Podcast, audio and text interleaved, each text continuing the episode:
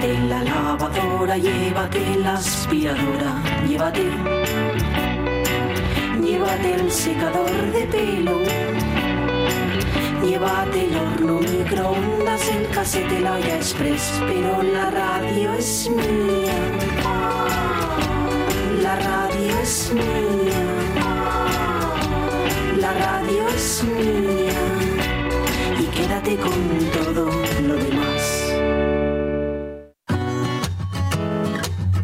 La radio es mía. Con Inés Paz.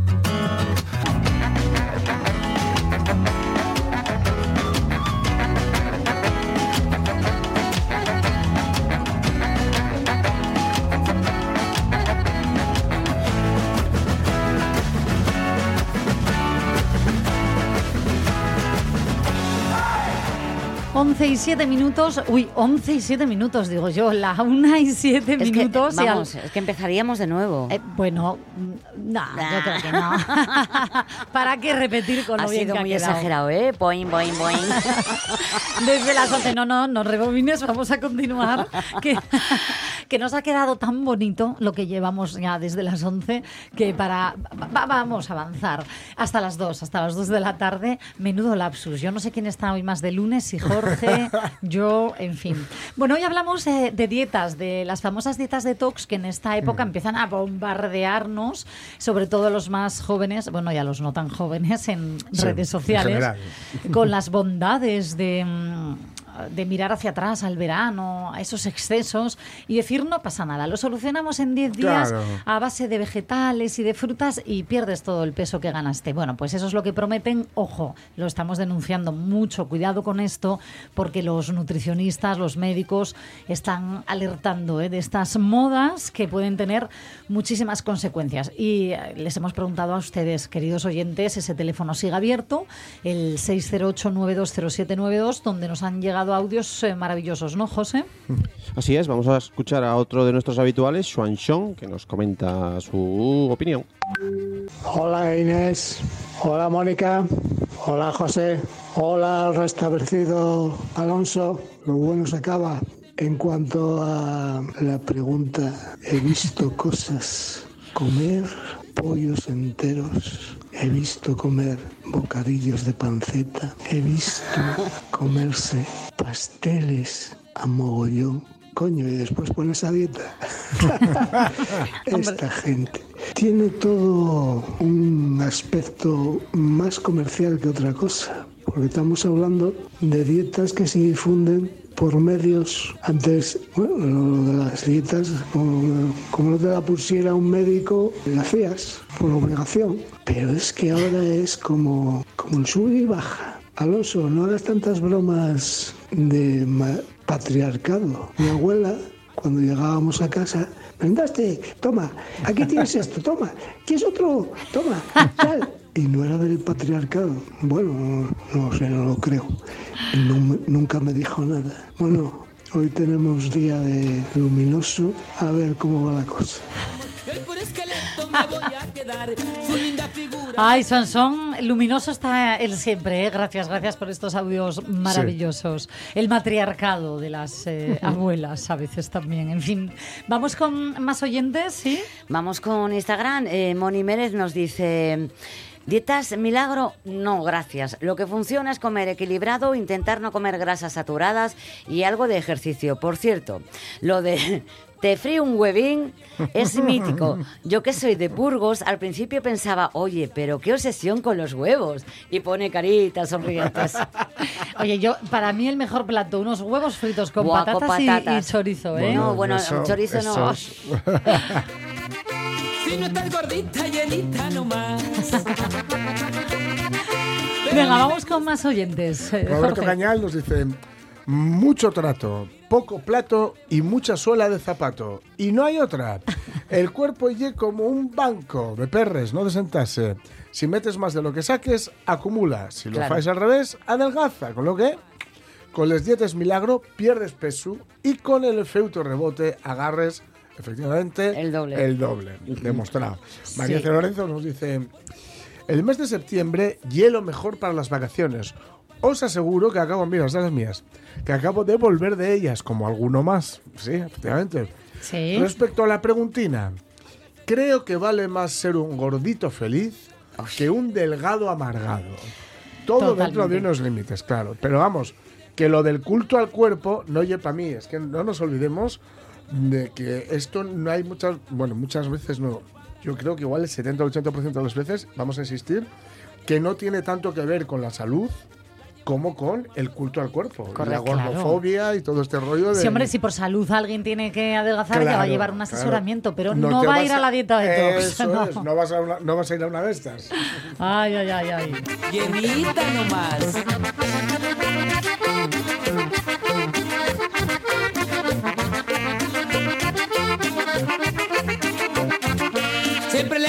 Acompaño a correr muy temprano y yoga también vamos a practicar. Se pone feliz pues bajó 30 gramos y hoy por esqueleto me voy a Estamos de quedar. guasa eh, hoy con, con la música también, con el tema, pero bueno, guasa a veces poca, ¿eh? Ojito, ojito. Sí, sí, más sí, sí, eh, sí. oyentes. Que Más, nos- más, tengo más. Mira, Chus Surrea, la mejor dieta. Mira, no, ya mm, eh, nos lo han dicho antes. Poco plato y mucho zapato. Juan Manuel. Rodríguez Rego dice: Como y descomo regularmente, como todo bípedo implume. Alicia García López dice: Hice dietas muchas veces, pero es agotador. Nada más que la dejas, vuelves a coger peso. Ahora procuro comer poco de lo que contiene muchas calorías, caminar y piscina. Como pocos huevos fritos porque me encanta el pan y prefiero no comerlos, claro, es que lo cos- Es lo- que un huevo acompaña. frito sin sin pan, pan. y como- Todo eso aquí, de- yo diría, con, con lo que después de la- todo esto de diagnosticarme diabetes y que esto y lo otro, lo otro, que te, que te- que te met- meten ahí 80 cosas que puedes y que no puedes comer, que mm, esto de las calorías se, se nos ha quedado un poco de modé. ¿eh? Ya. Es más tal la cosa de los hidratos, qué tipo de hidratos, qué tipo de proteínas. La grasa que la decíamos grasa. siempre con Mercedes Mérida, la grasa es muy necesaria. Claro, Ojo, claro. La grasa buena. Y no olvidemos que hay una que, la- hay- que, que- que el, eh, la, la grasa, la- lo- lo- lo- un alimento graso como el aguacate, por ejemplo, Es buenísima la grasa del aguacate. la quema rapidísimo. Mm. Pero un bollo, No. Y además es que no es grasa buena, hay No que es diferenciar. buena, claro. Como el colesterol, el bueno es Eso, tan necesario eso, tenerlo eso. elevado como el malo bajo. Eh. Y qué, qué cantidad de cosas. hay yo estoy viendo la foto de Brad Pitt y me parece que está guapísimo. ¿eh? Sí, a mí también. A vuestra salud. Siempre le acompaño a correr muy temprano y yoga también vamos a practicar. Se pone feliz pues bajó 30 gramos y hoy por esqueleto me voy a quedar. Su linda figura siempre me ha gustado, pues ella no es gorda, llenita nomás. Me gusta mirarla de frente. También nos dice eh, María Menéndez eh, que nunca ha hecho este tipo de dietas. Hablamos, insisto, de las dietas detox, ¿eh? de estas dietas, Sí. vamos a llamarlas milagro también, así un poco Sí. por tal, ¿no? Eh, creo que, no, que tienen efecto rebote. Siempre he comido de todo, me refiero a carne, verdura, pescado, fruta. No creo en dietas milagrosas, creo en buenos hábitos y constantes, cosa que por cierto es lo más complicado de todo Mantenerlo, ¿no? mantenerlo. Porque los, los eh, en fin, en los primeros 10 días, los primeros 15 días, eh, bueno. La motivación menos, está ¿no? alta, pero luego... Claro, claro. Ay, bueno, pues eh, enseguida vamos a hablar con nuestros opinantes, a ver qué dicen ellos, pero a la una y cuarto yo digo, se nos ha olvidado algo, se nos ha olvidado. Este sí que estaba a dieta. No necesitaba, no necesitaba. Oye, eh, la semana pasada, el viernes, José y yo, mano a mano, terminamos el capítulo 3, ¿eh? Qué buenos sois, ¿eh? Toma Viste, ya. después de dar una tunda eh, a los eh, de la venta con lo de las armas que pensaba que se las iban a quitar, bueno, la que lió en la venta Don Quijote, ¿eh? Ay, bueno, pues ahora el capítulo cuat- cuarto va de lo que le sucedió a nuestro caballero cuando salió de la venta. ¿Vamos? Venga.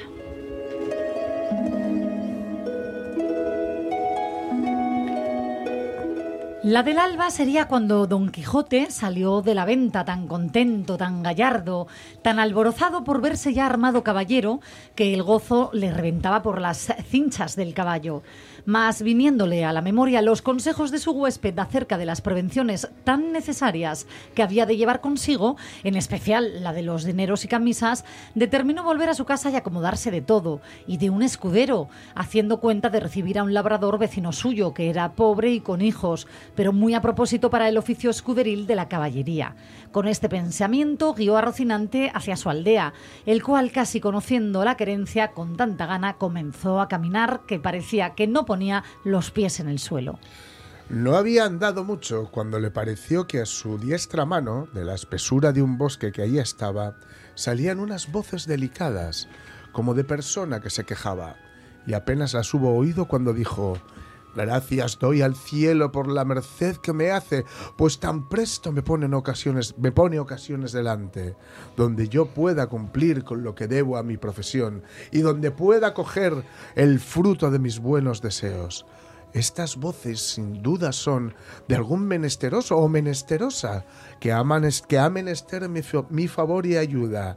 Y volviendo las riendas, encaminó a Rocinante hacia donde le pareció que las voces salían. Y a pocos pasos que entró por el bosque vio atada una yegua a una encina y atado en otra un muchacho desnudo de medio cuerpo arriba, de edad de 15 años, que era el que daba las voces y no sin causa porque le estaban dando una pretina muchos azotes. Con una pretina muchos azotes, un labrador de buen talle y cada azote la acompañaba con una reprensión y consejo porque decía, la lengua queda y los ojos listos. Y el muchacho respondía, No lo haré otra vez, señor mío, por la pasión de Dios, que no lo haré otra vez, y yo prometo de tener de aquí adelante más cuidado con el hato. Y viendo don Quijote lo que pasaba, con voz airada dijo, Descortés caballero, mal parece tomaros con quien defender no se puede. Subid sobre vuestro caballo y tomad vuestra lanza, que también tenía una lanza arrimada a la encina, donde estaba arrenga- arrengada, arrendada la yegua que yo os haré conocer ser de cobardes lo que estáis haciendo.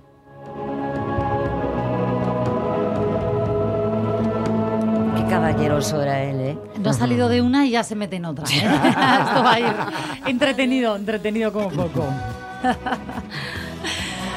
Ay, bueno, bueno, pues nada, aquí seguiremos mientras nos dejen eh, leyéndoles el Quijote, capítulo cuarto, vamos avanzando a buen paso. ¿Cuánto llevamos en esto? ¿Un mes? No, el 4 era un mes. Va a hacer un mes el... Sí, el cuatro. Empezamos el Os ha cuatro. pasado Un mañana un mes, vale. Bueno, vamos a buen ritmo. Pues bien. bien, bien. Bien. En fin, una y 19 minutos, vamos a seguir poniéndole arte al lunes.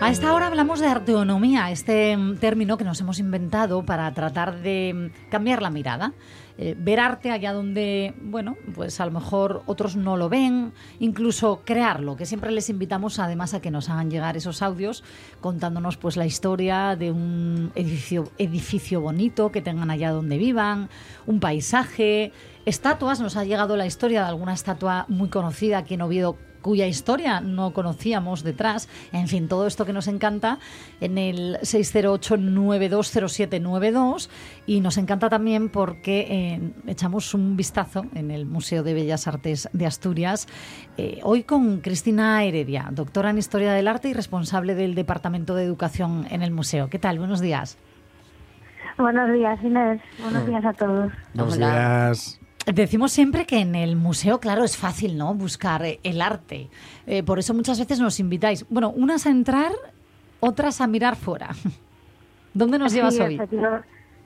Pues mira, hoy vamos a empezar el recorrido, pero por la parte externa. ¿eh? Ah. Con un edificio imponente que se abre en la calle Santa Ana, muy cerquina, muy cerquina de la catedral y que, bueno, para aquellos que no suelen hacer o incorporar dentro de su recorrido de visita o de paseo diario el Museo de Bellas Artes se encuentra como un edificio espectacular, que efectivamente es nuestro, nuestra primera de las sedes que forman este, este Museo de Bellas Artes de Asturias. Porque ¿cuántos edificios conforman el museo en sí? Bueno, el museo está formado por tres edificios diferentes, pero en realidad el edificio fundacional, el que, el que abrigó las colecciones a partir del año 1980, es el edificio del que yo os quiero hablar hoy, que es el Palacio de Velarde, y que es el que se encuentra en la calle Santa Ana. Sí.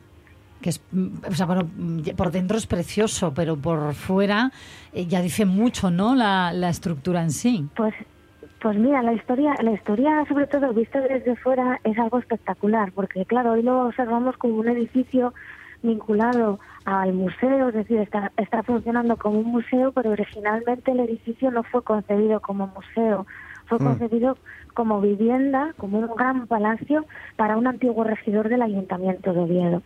Y es espectacular en cuanto a que una vez que cruzamos sus puertas, eh, sorprende no solamente por la zona del patio, sino también por uno de los mayores tesoros que tenemos en el casco antiguo de Oviedo, que es el jardín escondido, el jardín del museo que queda muy oculto a los ojos del público porque hoy solamente desde fuera podemos ver que se encuentra tapado por enredaderas, con lo cual el museo, tanto desde la parte externa como en su parte interna, es un tesoro espectacular que merece ser visitado.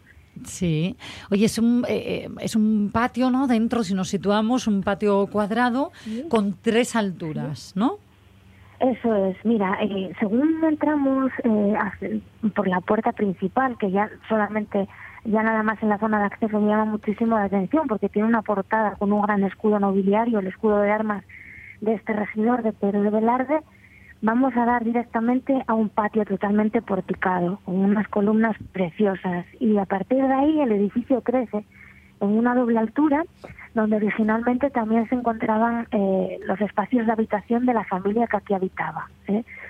Además, algo muy curioso es que hoy el edificio en la parte interior está cerrado con una, con una vidriera, que es la que impide que, bueno, pues que el agua de la lluvia eh, penetre en el interior del patio para poder cuidar de nuestras colecciones, de nuestros cuadros, esculturas y demás. Sí. Pero originalmente el espacio estaba concebido para ser abierto, es decir, recibía toda la luz natural entrando por el patio y también el agua de la lluvia, con lo cual tenemos un pequeño desagüe justo en el centro del patio, que no es algo que tampoco se escapa a los ojos de nuestros visitantes. O sea, estaba abierto ese patio.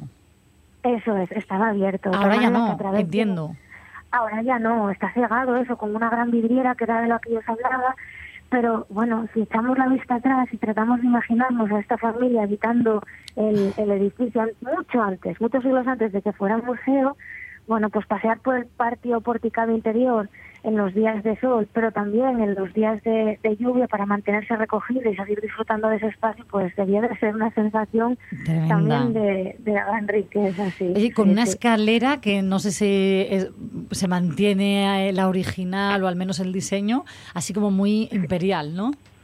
Eh, se mantiene una, un es- una escalera que eh, es probablemente el único ejemplo de, de ese tipo de escalera imperial palaciega que además nos, va- nos, nos lleva precisamente a esos espacios de habitación y de, carácter representativo que tenía el edificio. Llama muchísimo la atención al visitante, sobre todo porque en el momento que ascendemos por esa escalera es donde nos encontramos hoy en día con la exposición del retablo de Santa Marina, de las tablas que, que se conservan de ese retablo, pero que va a dar directamente a otras dos puertas que eran los espacios de audiencia donde el regidor Pedro Velarde muy probablemente recibiera, bueno, pues a la gente que quería despachar con él, gente probablemente de también de un rasgo social como de gran relevancia. ¿eh? Claro. Es muy, Oye, muy bonita la escalera. ¿Sabemos algo? Porque mira, me encanta esta mm, visión que le damos, ¿no? Mm, Entramos al museo siempre buscando obras de Sí. arte, que ahora nos, nos dices, ¿no? Eh, Las, las exposiciones, porque tiene cuadros de Zurbarán, de Murillo, del Greco, en fin. Eh, pero muchas veces prestamos más atención a, a los cuadros que al edificio en sí, ¿no? Ahora nos estás ayudando a mirar también el edificio. Pero ¿qué hay de las historias? Eh, ¿Sabemos a- a- alguna de las historias, eh, incluso leyendas urbanas, de lo que se vivió allí dentro en esa época? Uy, a mí ya se me, a mí ya se me escapan esas historias, Inés. Pero sí es cierto que, el, eh, que sí, sí es cierto que el- el mu- en este caso el edificio tuvo un largo recorrido.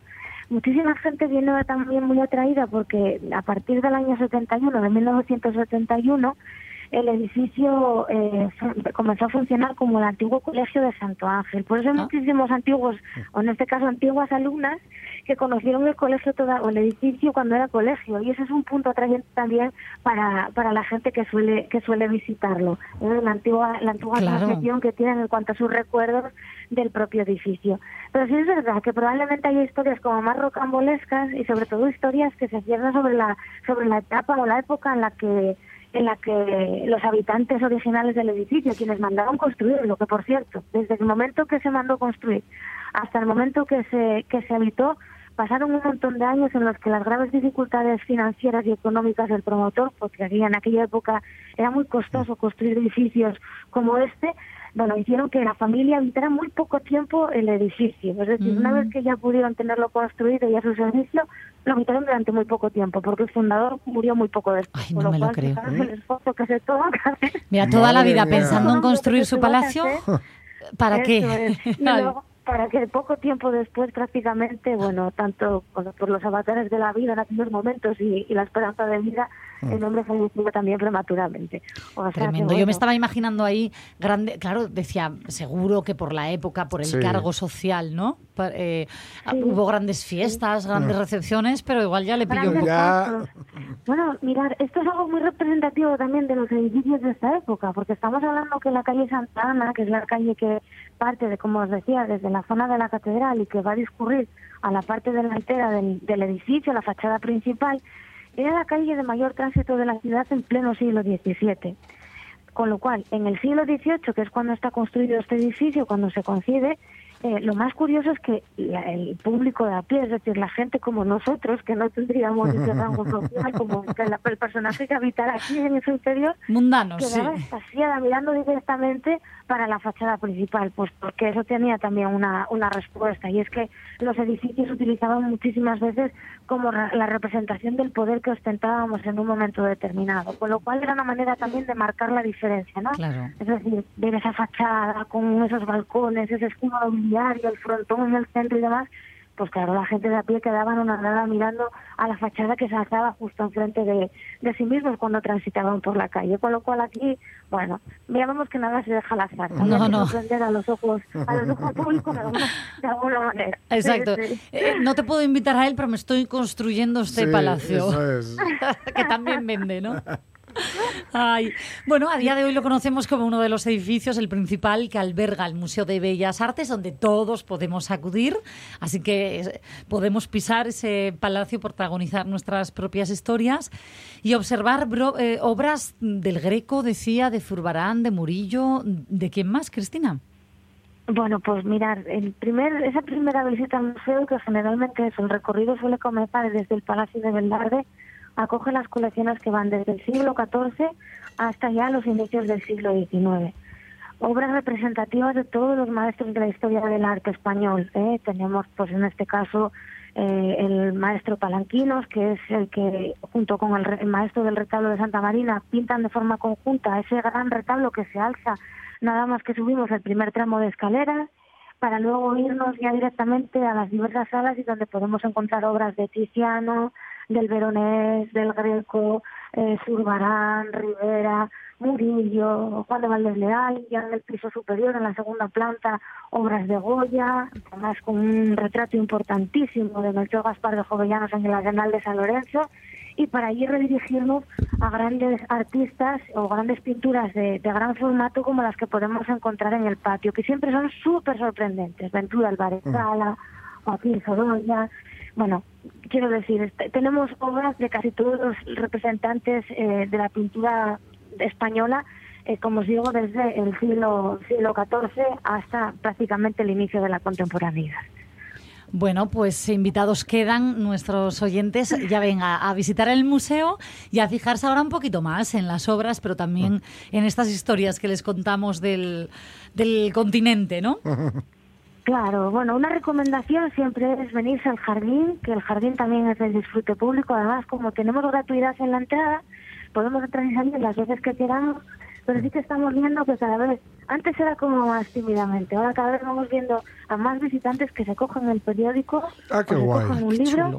y se vienen a leer un domingo por la mañana al jardín de- del palacio. O sea que aquí nos sentimos como, como marqueses, ¿no? Como, como el residente del momento. O sea que Aquí también aquí podemos decir, todo para poder disfrutar. Eso claro, no tengo un palacio, pero disfruto de él. Bueno, en realidad también es el palacio de todos los estudiantes y asturianos, por Pues eso sí. somos Claro. un museo público. Claro, claro, O sea, que es nuestro, nuestra obligación conservarlo, pero también disfrutarlo. Así que bienvenidos y bienvenidas. Pues, te- pues entonces mejor me lo pones, Cristina. Tenemos un palacio. un Pues besazo. claro, claro que sí. Bueno, gracias a vosotros. Un abrazo. Chao, buen día. Abrazo. Chao, Un chao. besazo. Yo tengo un palacio. ¿Ah? Aparte de este, ¡Ey! Ahí me has pillado. Ese iba a decir. no me refería al del ah, no, museo. no, no. Aparte del museo tengo este palacio. Ah, bueno, sí, es nuestro pequeño mm, palacete. Bueno, hay que echarle imaginación, ¿eh, Mónica? No quiero- Bueno, mujer. No quiero decir yo que no. En fin, una y 31 minutos. Vamos a ponerle música este lunes, ¿sí? Sí. Venga, vamos con una Vamos. de la playlist. Sí, vamos con la playlist que sabéis que cuando suene íntegra, cuando haya sonado íntegra en directo aquí, pasará a nuestro Spotify, pero primero suena aquí en directo. Y en esta ocasión pues vamos con música de, de aquí. Eh, a mucha gente le sonará Quique Suárez, ¿vale? Quique Suárez suele hacer versiones, eh, suele tocar en sitios como el Road by, by Alice, que es un, bar que hay en Gijón donde hacen pequeñito, donde hacen directos, etcétera. Eh, le puede sonar de Flying Padres, que es el grupo que tenía previamente a este. Eh, y, y es un tipo que, aparte de hacer versiones para comer, es un tipo que tenía un curro de estos que te pagan bien Sí. eh, en la construcción Yo lo dejo todo. y dijo, a mí lo que me gusta, a mí lo que me gusta es tocar. Ole. Y, claro, es que hay que ver tocar. cómo toca. Y claro, hay que ver lo que hace. Ha sacado un disco, es, es un mini LP, con un nuevo proyecto que se llama Roza y que son así.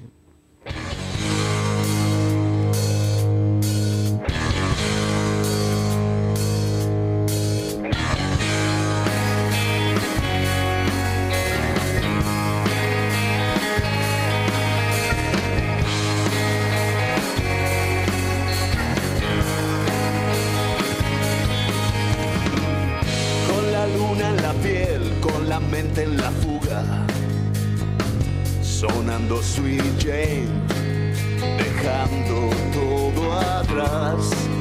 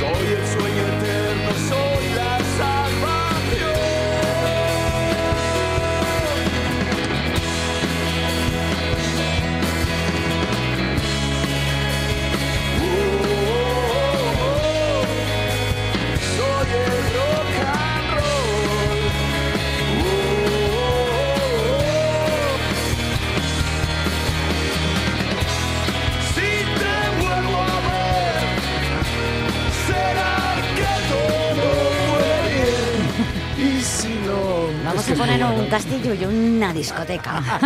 y un karaoke. Bueno, el Que disco, no eh, hay discotecas es decir ya. El disco que no solo está en Spotify, sino que está en físico, lo cual es muy de agradecer. Sí. Yo, ya para quienes eh, seguimos, sigamos siendo fans del artefacto, no solo de lo que hay dentro, sino también de, de cómo se envuelve. Se llama Fracaso, Drogas, Flores y Alquitrán. es Toma ya, ¿eh? No falta de nada. eh, tocaron por aquí, porque tocaron en, eh, em, bueno, aquí en verano estuvieron tocando en Oviedo, etcétera. En- y bueno, también han estado en, Movi- la Moby Dick de, de Madrid, etcétera, y, demás.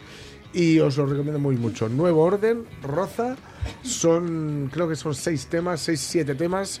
Y de verdad, de verdad, de verdad, os lo recomiendo porque es, mm, es rock and roll, pero a mí me gusta mucho porque em, tú vas escuchando los el disco Y la canción que viene después... ¿Te gusta no- todavía más? ¿Te gusta? No, y no...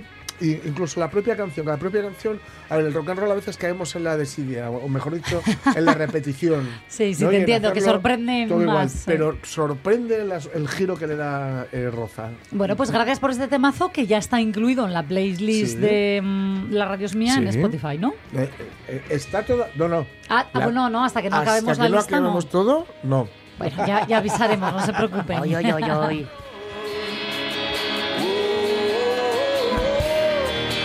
Bueno, seguimos nosotros con esta noticia del día. Hoy hablamos de las dietas detox que en esta época del año empiezan otra vez a bombardearnos en redes sociales, sobre todo con, pues eso, eliminar los excesos del verano a golpe de batidos de verduras y de frutas.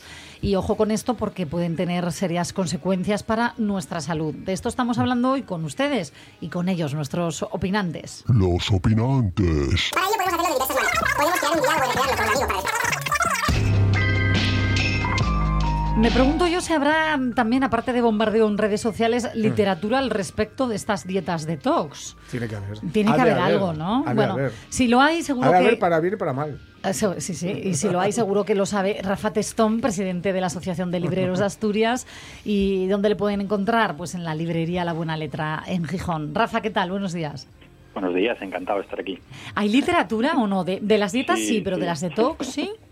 Por supuesto, hay literatura, hay recetas de tox, hay de todo, lo que, lo que quieras encontrar, de cualquier cosa que se, que se pueda viralizar medianamente en redes sociales o que cause un poco de revuelo mediático, va, a haber, va a haber libro. Es, es, lo, es lo contradictorio del libro, ¿no? que muchas veces te dicen siempre que es como un objeto anacrónico del pasado, porque no, todo, todo al final acaba en el libro. Claro. Menos mal, menos Además- mal. siempre. Además, como sigue- un libro, todos. Como sigue teniendo, como sigue teniendo el prestigio que merece el formato Claro. libro, digo, Sí, sí, sí. claro, tú ves una cantidad de estupideces, pero en un libro Y te lo crees. te cuesta más decir, pero si son estupideces. ¿no? Yo lo que te iba a preguntar es, Rafa, por ejemplo, con las dietas detox, quienes firman estos libros son los propios influencers Sí, que... sí, sí. Ay, entonces ya me has Sí, sí. desmontado todo.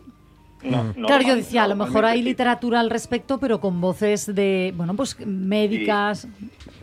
Tam- También las hay, ¿eh? que generalmente puede haber análisis de, de desmontar la dieta detox, pero normalmente la gente no quiere leer un libro que, des- que te desmonte algo que en principio, tal y como te lo venden, entre, Claro. entre comillas, te, te va a mejorar la vida. Digo, Ya no, ya no compra nadie a Grande. Cobian, ¿eh? No hay mucha historia de Grande Cobian, aquel que te decía, Claro. nuestro, nuestro, Sí. nuestro mejor Sí, nu- sí. nutricionista que decía, cómetelo todo, pero en, plazo- en- Igual, en plato de postre. Igual el mejor nutricionista sigue siendo María Luisa. Ay. Puede ser. También, que, las, de- que, que son nuestras guisanderas, Claro. que son las que Claro. mañana van a contarnos una, una buena Claro. receta.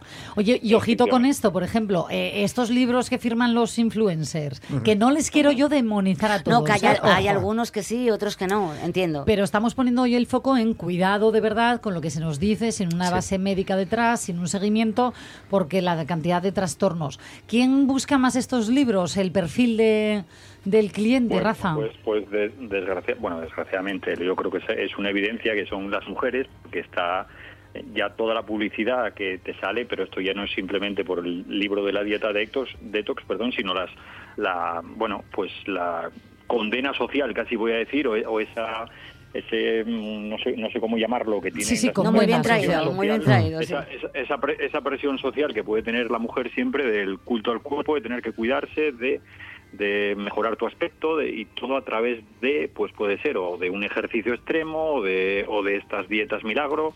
Cuando salió hace muchos años la famosa dieta Dukan, pues el- puedo decirte que el 99% todavía, de, ¿eh? De compradoras de, del libro eran mujeres, pero no quiere decir Y que... ojito que yo conozco casos de mujeres, ¿cierto?, que siguieron esa dieta Ah, sí. y no sabéis de verdad cómo se les ¿eh? notaba el cambio de humor. O sea, tú no puedes vivir Sí. y trabajar sin hidratos de carbono, porque es que estás Claro. friendo el cerebro, literalmente. Bueno, y yo, sin ser, sin ser médico, lógicamente, que aquí son los médicos los que tienen que dar, dar su opinión, pero aparte el detox al final es depurar, es eliminar toxinas, de, de eso va, y el cuerpo elimina toxinas de manera natural. Nosotros, por medio de la orina, de las heces, de, de todo, nosotros estamos eliminando toxinas co- continuamente. No necesitas algo que. Todas las Claro. cosas que quieran acelerar tu proceso metabólico para algo, bueno, pues a no ser que, que esté diagnosticado por un médico, por lo que sea, que, que tu cuerpo no, no lo puede hacer bien, que ralentice, que entonces a lo mejor sí necesitas algo, pero depurar por depurar, porque es decir, a, a- santo a santo de qué me voy a tomar un batido de no sé qué para, para depurar. Claro. ¿no? Sí, sí, es tremendo, es tremendo. Aparte que luego lo vas a coger, no es un hábito. Eh, sí, sí, sí, sí. Y después que muchas veces estas dietas, eh, eh, o sea, ese batido que te tomas para depurar no te no comes de una manera normal, sino que a veces es- te llevan a incitar a sustituir la comida por ese batido. Claro. Mm. Mira, Lo Rafa, vamos es- a sumar a esta conversación a una chica con esto que decimos de que al final, sobre todo, ¿no? Las, eh, el público objetivo de estas campañas milagrosas son las mujeres y sobre todo, además, la mujer joven. Eh, a ver ella si, bueno, co- cómo las recibe, ¿no? Nerea García, ¿qué tal? Hola, buenos días. Buenos días. Tienes veintitantos, ¿no? 25, sí. 25 justo, buenos días. Que mm, eh, tú las ves a diario, ¿no? En redes sociales, eh, este bombardeo que digo yo de estas eh, dietas milagro. Sí, sí, claro, al final eh, es algo que está a la orden del día, seguimos sufriendo la opresión sobre ello, entonces por cualquier vía en la que puedas hacer hincapié en ello, pues lo van a hacer. Y sobre todo, ¿quiénes venden estos milagros? ¿Las influencers? Eh, ¿Son marcas? ¿Quién está detrás de estas campañas? A ver, yo creo que al final están las dos, o sea, las marcas quieren hacer publicidad, ellas muchas reciben una compensación por hacerlo, entonces ¿por qué no lo voy a hacer? Claro, y ahí, la- por ejemplo, me pongo yo en la piel de una chica de, yo qué sé, 15 años y ve a su influencer Favorita. eh, favorita. De- de cabecera. Claro, de Mm. cabecera, exacto. Vendiéndole esta dieta milagro que ya la he hecho, que le ha funcionado, con esos cuerpos. eh, mira, iba a decir perfectos, lo siento, pero ahí me voy a reservar mi opinión, porque de perfectos para mí tienen poco cuando Sí. eh, cumplen con el canon, ya creo que bastante pasado de moda, de la XSS, en Sí. fin, bueno. Em, Nerea, no sé, esto a mí me parece peligroso, ¿no? A mí me parece peligrosísimo. O sea, al final es que estamos jugando con la salud. Eh, cada vez niñas más pequeñas se están viendo sometidas a ciertas dietas que luego a la larga les desarrollan ciertos problemas mentales y de salud física que no que son muy muy difíciles de revertir para atrás. Claro. Es imposi- imposible no es, pero es muy complicado. Nerea, ¿tú notas esa presión como chica, joven, 25 años, con el físico, el cuerpo? Sí. Sí, sí, claro. Además, yo no tengo eh, un cuerpo socialmente aceptado, con lo cual, al final, eh, todo va a ser objeto de burla o de comentario. ¿Te, te ha pasado? Sí, claro, me pasa constantemente. Sí, que te dicen algo del físico. Sí. ¿Y Sí, cómo te lo tomas tú? Las tallas grandes no están bien vistas, con lo cual... Sí, sí. ¿Y cómo respondes tú? O sea, ¿te han llamado gorda literalmente? ¿Te han dicho... ¿Te sobran unos kilos? Ahora, mm, las críticas las llevo de otra manera, un poco más de filosofía. Pero eh, es verdad que hasta que yo he tenido que pasar un proceso bastante importante de terapia, eh, eso hacía mucho, mucho daño y ha causado muchas cosas. Entonces, evidentemente, eso no es mm, algo bueno para nadie. Claro, mira, hablas de terapia y esto es importante porque mezclamos aquí eh, la psicología que creemos es importante en, en tantas facetas de la vida e incluso con la alimentación también, ¿no? El tener una relación sana con la comida y también con nuestro cuerpo. Con Entiendo una que- misma, ¿no? ¿El qué? Y con una misma en este caso. Claro, Claro. claro, con, con- con tu cuerpo, ¿no? Porque al final, como dice siempre Dani, nuestro economista filósofo, es el- la primera casa en la que vivimos, nuestro cuerpo. Tú, eh, con esa terapia, entiendo que tienes una muy buena relación, ¿no? Con tu casa. Eh, bueno, más o menos. Al final es un, pro- es un proceso muy largo. La sociedad no te ayuda, no te lo ponemos fácil, ¿no? La, la sociedad, digo. No, no, no lo pone fácil. Pero los Tremendo. amigos y las amigas sí, ¿a que sí? Sí, claro, eso sí. Hombre, claro. Oye, pues eh, Nerea, de verdad, un llamamiento a, a la gente en general, a los jóvenes en particular, mucho ojito con esto que nos venden influencers o no, que hay dinero detrás, que son las marcas pagando para vender un Claro. producto y no siempre tenemos que fiarnos de lo que mm, nos venden. En fin, eh, Rafa, de esto no me estoy refiriendo a los libros, pero también ojito, ¿no? por supuesto, por supuesto, mucho, mucho ojo en estas cosas. Yo pongo siempre el ejemplo, eh, me voy a caso particular. A mí me gusta mucho el deporte, me encanta. Ah. O sea, yo no concibo la vida sin deporte, pero cada vez que se asocia el deporte a perder peso me pongo de los nervios.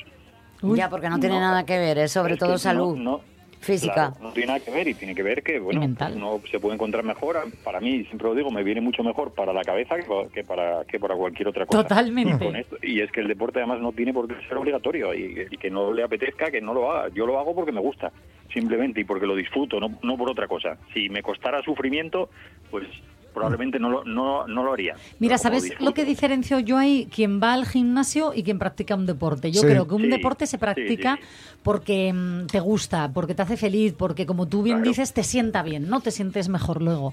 Quien va al gimnasio está buscando el físico, Claro. no... no Claro. Corregidme, oye, alguien que escuche que le guste, porque también puede gustarte, yo, yo, qué sé. yo Pero que soy- general. yo que soy muy de. Ya sé que no es un Yo deporte. soy de caminar, yo soy pero de caminar. Yo soy de caminar y no mm, necesito caminar. Sí, Porque claro. para, para, para despejar, La para cabeza. poder pensar, Mm. necesito caminar. Y especialmente después de comer, nada más comer. Ah, qué bueno. Rafa, ¿consideramos caminar como deporte? Por supuesto, por Si no- supuesto. Por- vamos, por supuestísimo. Cualquier cosa que te haga sentir bien mientras mueves alguna parte de tu cuerpo, Sí, yo sí. creo que es deporte. Tal cual. Bueno, pues eh, Rafa, Nerea, gracias, un placer escucharos. Y bueno, nos quedamos ¿no? con todas estas pinceladas, casi casi algunos consejos que ojalá calen un poquito en, en la sociedad. Un besazo, feliz lunes. Un beso. Un beso. Chao. esqueleto me voy a quedar. Su linda figura siempre me ha gustado, pues ella no es gorda, llenita nomás. Me gusta mirarla de frente o de lado, pero más me gusta verla por detrás. Toronja, yogur pide por la mañana, tomate y lechuga con pan. Pechuga de pollo para la comida, café sin azúcar para merendar. De noche se pone muy desmejorada, pues de hambre se muere y no puede aguantar. La llevo a que Tremenda la coma y Es tremenda, sí, sí, los Tigres del Norte, este Ay, grupo Dios mío. mexicano, que han acompañado el tema del día, casi casi nos han acompañado hasta las 2 de la tarde y ahora vamos con una canción que ha pedido nuestra siguiente invitada. A ver cómo suena. Donde vaya yo te sigo, mami. De la cueva los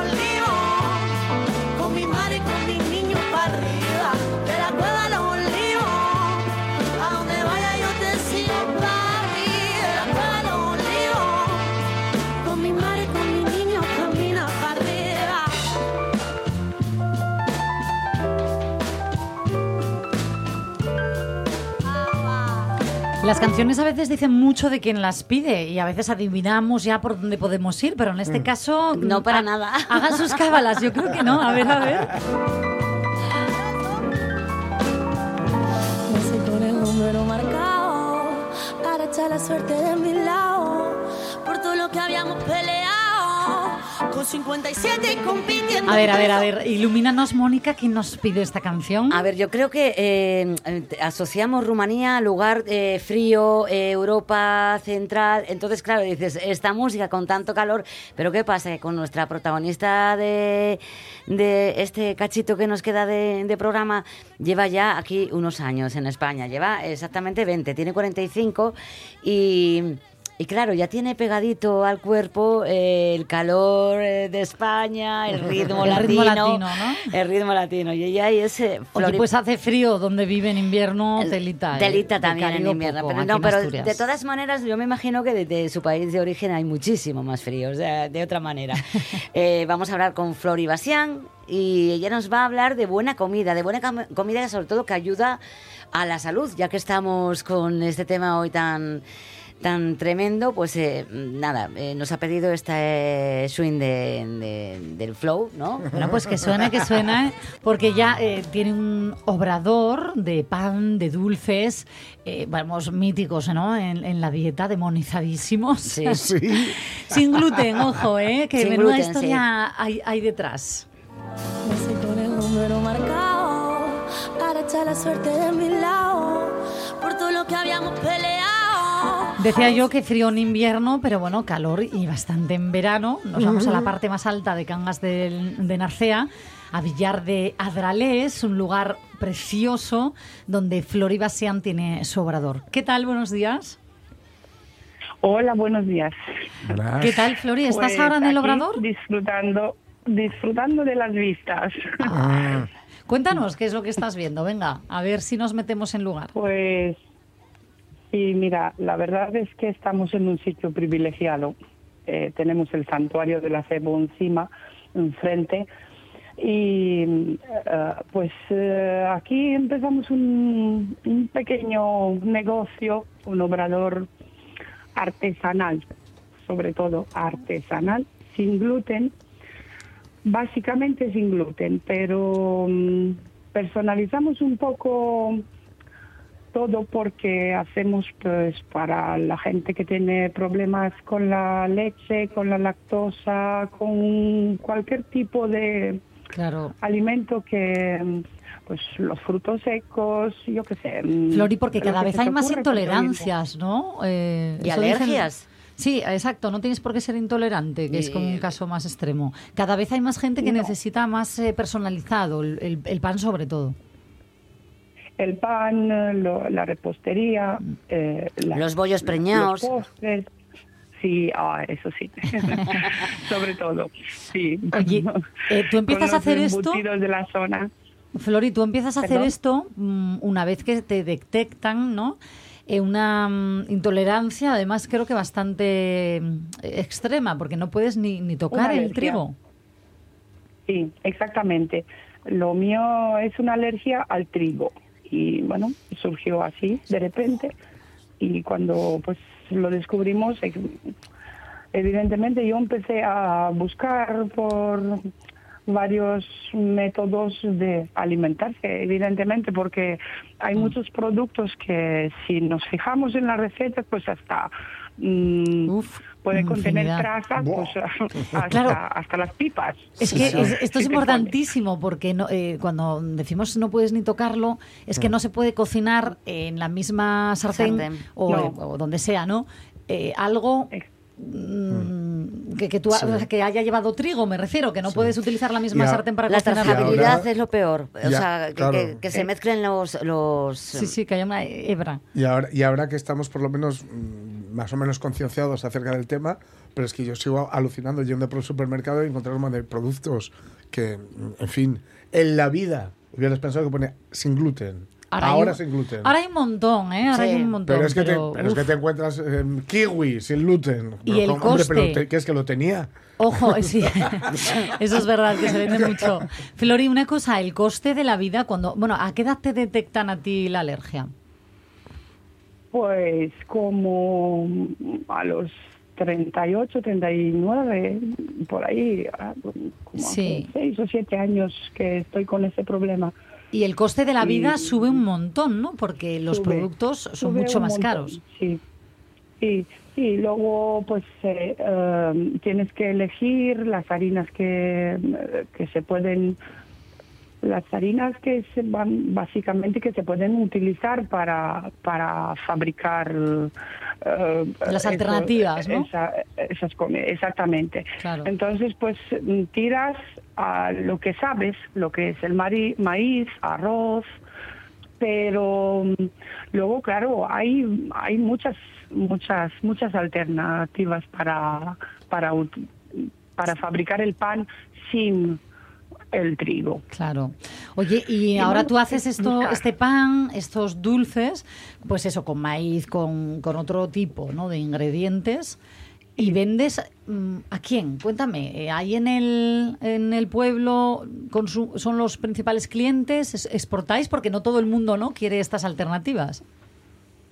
Sí, eh, no- nosotros empezamos aquí en Cangas del Nacea. Empezamos con varias, varios puntos de venta en, en, Cangas del Narcea, pero bueno, la gente pues empezaron a venir de afuera, los turistas y tal también se llevan, pero mm, sí, principalmente para la, para la gente de- del pueblo de Cangas del Narcea y de los pueblos de alrededor porque mm, hay un, un nivel bastante alto de celíacos celíacos y alérgicos, intolerantes, porque son cosas distintas. Totalmente. La Sí. alergia no es lo mismo que la intolerancia, que la celiaquía. Mira, incluso sin tener nada de esto, yo por ejemplo no tengo ni, ni intolerancia ni alergia, me hice las pruebas, pero cuando de, tomo determinado trigo, oye, se me hincha la barriga Sí, un montón, ¿no? sí, sí, que le pasa bueno, a un montón de gente ahora, que también influye la calidad, que ya no es como antes, en fin, bueno. A lo que voy es que eh, tienes entre tus clientes gente que simplemente le gusta el dulce que haces, el pan, y que ya lo introduce en su dieta habitual sin tener alergia. Ta- También, también, sobre todo los postres, más que, Más que el pan, los postres. Como que sientan más ligeros, sí, ¿no? Se consumen, aunque aunque no sea ni intolerante, ni celíaco, ni alérgico, sí, hay gente que sí se consume Mm. eh, lo- los postres sobre todo. El pan no tanto, porque bueno, dicen, claro, yo ahora ya no soy muy objetiva con eso, porque son muchos años que ya no como el pan normal, entonces pues no te sé decir cuál es la diferencia, que ya no me acuerdo. Pero sí, a ver, eh, evidentemente se nota la diferencia. Además, en Cangas ya sabéis que tenemos un pan de, de trigo, Buah. un pan normal, Sí. buenísimo. Sí. Entonces, claro. Ay, claro pobrecita, está salivando un poco ahora. ¿eh? Flori, oye, que me han chivado. Pensando, Que me han chivado que mm, eh, a veces eh, eres tú de entretenerte, de enredar y que dejas ahí las cocinas en el horno y que se te queman con- así con frecuencia. Ojo que no son los que vendes, eh, que quede claro. no, esos son los que quedan para los de casa. Eh, sí, hombre, claro que sí, pero creo, eso creo que nos ha pasado a todos los que nos dedicamos a eso. De eso que dices tú, pues hoy me pongo con tres cosas y una de ellas termina. Oye, y cuando nieva, que, a veces sé, sé que os quedáis un poco incomunicados, digamos, es difícil que suban los proveedores porque, obvio, todas las materias primas no las encuentras así en kilómetro cero, que decimos, ¿no? De cercanía. Mm. Es eh, difícil. Mm, Este año mismo, eh, o sea, el año pasado, el invierno pasado, mm, tenemos llevado los pedidos eh, para las tiendas en cajas de plástico arrastra por encima de la nieve hasta la furgoneta que tenemos en la carretera y pues de allí bajar. Pero sí es difícil cuando Ah, dicho aventura. que esta Mm. temporada, estos años, estos últimos años tampoco es que hubo así nevadas de esas grandes que estemos, yo qué sé, 15 días encerrados, pues no, no. Además hay más, eh, ligero. y- Claro. Oye, Pero, Flori, que nos, bueno. nos tenemos que despedir, pero no quería yo hacerlo eh, sin animar a la gente a cumplir sus sueños, porque me consta que tú hasta llegar a tener tu propio obrador, ¿no?